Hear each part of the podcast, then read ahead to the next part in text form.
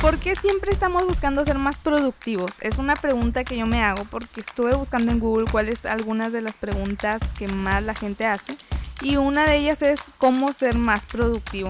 Y me he dado cuenta que yo he tenido varias prácticas o algunos falsos comienzos en acelerar mi productividad, pero he intentado muchas cosas, desde utilizar muchas herramientas tipo calendarios, utilizar otro tipo de calendarios que te ayuda a que se vea más visual, luego he utilizado Posty, luego he utilizado la alarma y he utilizado muchas cosas y también he tratado de levantarme súper temprano para hacer ejercicio, comer bien y hacer eso y hacer lo otro. Entonces he utilizado muchas cosas y he tratado de hacer miles de cosas para ser más productiva. Pero me he dado cuenta que no siempre ser más productivo es hacer más cosas.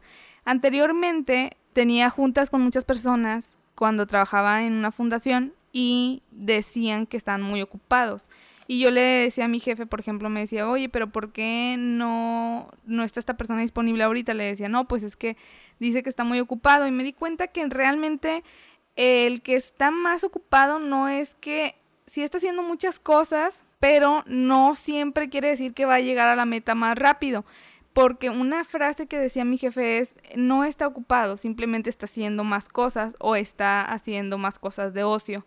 Y creo que es real. Cuando realmente te pones a pensar, yo hice reflexión esta semana porque escuché algo que, comentaba Diego Barrazas y me hizo mucho sentido. Y él dijo, menos es más. Y me hizo mucho sentido porque tiene razón. No siempre porque todo el día estés, ocupado en la compu o tengas la compu enfrente quiere decir que estés haciendo algo y que lo estés haciendo bien.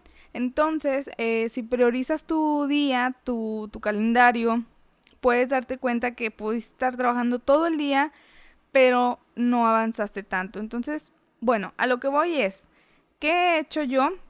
Algo de lo que hago es, eh, me gusta mucho es comer temprano porque así no ando con hambre y escuché una frase que me gustó que dice comer para ganar y me gustó porque sí gano mucho tiempo, la verdad no ando con hambre y siento que mi cerebro rinde más. Otra cosa de las cuales me gustaría ser más constante es en el ejercicio, porque también cuando haces ejercicio te sientes súper activo y te sientes súper bien. Entonces creo que todo o muchas de las cosas recaen en los buenos hábitos. Uso una aplicación que me gustó mucho, que realmente de todas las que he utilizado, esta es la que más me ha funcionado, creo que es súper básica. Se llama Todoist y literal es una lista de cosas donde vas tachando, pero es digital y me gusta mucho porque también algo que, tengo es que cargo libretas para todos lados y últimamente estoy tratando de dejar de hacerlo. Si ya estoy todo en la compu, ¿para qué estar cargando con más cosas, no? Y algo que voy a empezar a hacer es a calendarizar todo desde...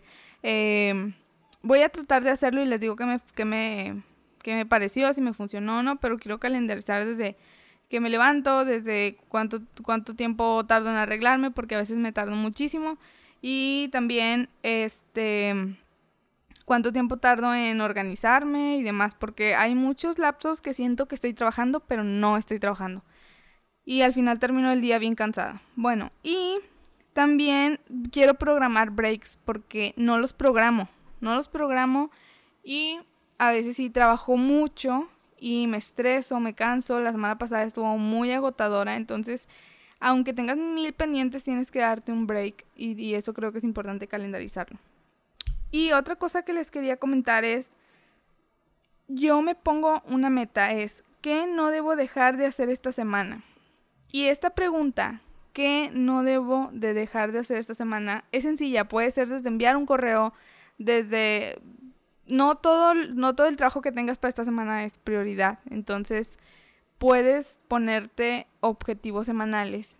Pero antes de hacer estos objetivos semanales, piensa en qué debería tener mi año para que fuera el mejor año de mi vida. Creo que eso es algo muy importante, lo escuché también de Luis Sámano.